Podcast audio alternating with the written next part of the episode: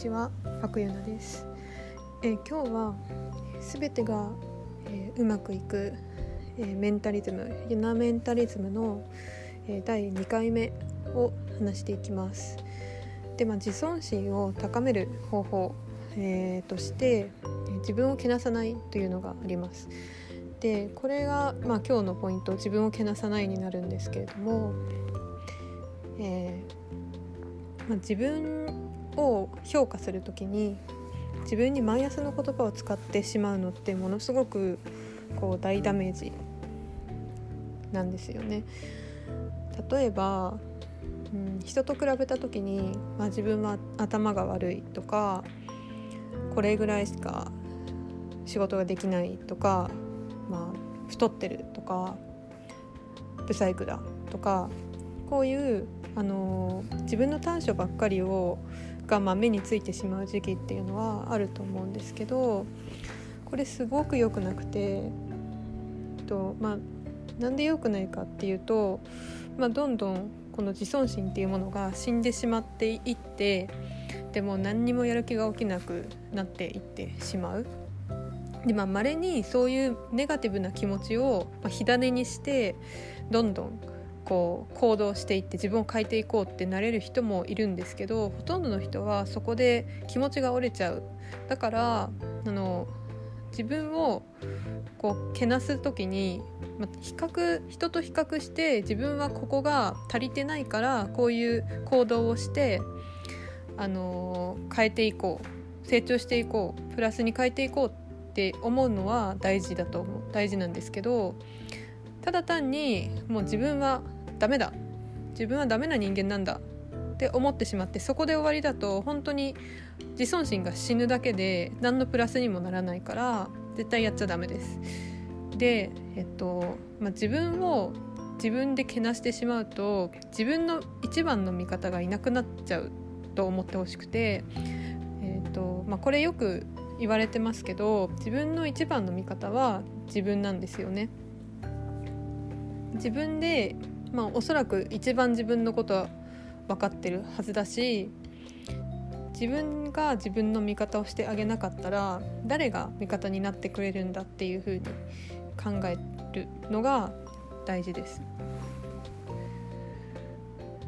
で自分以外の人が、まあ、自分のことを責めてくる時も多いじゃないですか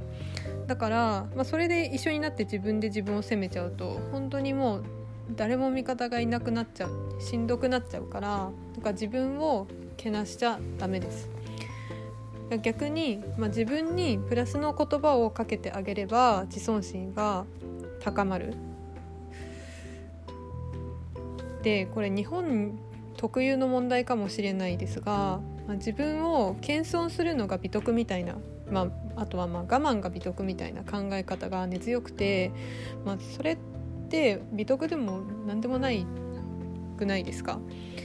まあ、自分ちょっとあのバカなんで分かんないっすわとか、まあ、自分は、まあ、あのスタイル悪いからちょっとこんな服着れないかなとかなんかそうやって自分を貶めることであの自分をこう自分から負の方向へ持っていってしまってるし、まあ、周りで聞いてる人も、まあ、その謙遜行き過ぎた謙遜っていうのは気分がとても悪いですよね。で、まあ、じゃああの自分で自分をこうプラスに持っていくためには、まあ、どうしたらいいかっていうと、まあ、最初はどうしてもこう自分をネガティブ評価する癖が抜けないと思うんですけどやっぱり分析するって考えるといいですね。まあ、さっきも話したんですけど、まあ分かりやすく、まあ、数字で言うと、まあ、例えば学生さんだったら、まあ、偏差値が、まあ、5低い